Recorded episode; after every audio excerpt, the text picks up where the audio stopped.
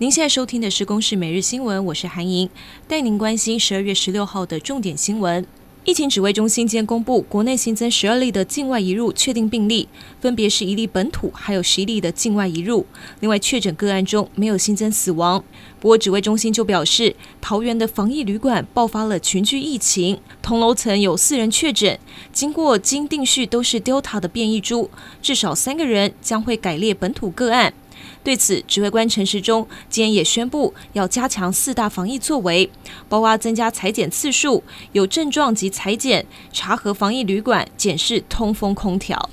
Omicron 疫情在欧洲持续扩散，根据欧盟的报告指出，最快明年一月中旬就会取代 Delta 成为主流的病毒株。目前，英国跟法国疫情持续升温，重症住院人数攀升，造成了医疗的庞大负担。指挥中心是宣布二十号起开放青少年接种第二剂的 BNT 疫苗，而台北、台中、宜兰今天是率先开打。此外，针对高中年龄的男性施打第二剂 BNT 疫苗可能引发心肌炎，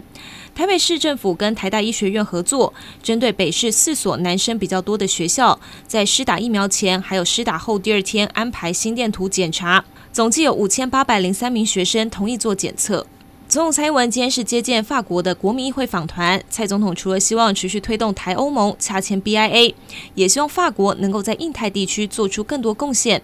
另外，美国参议院也通过了国防授权法案，内容提及邀请台湾参与环太平洋军演。对此，国防部回应持续关注，相关的细节也会缜密的评估跟规划。三年多前，飞官吴彦廷在执行汉光演习任务的时候，驾驶 F 十六战机失联，不幸撞山殉职。而吴彦廷的父母认为军方有疏失，诉请国家赔偿。法院日前判决，空军司令部应该要赔偿四百六十六万多元，全案还可以上诉。以上由公视新闻制作，谢谢您的收听。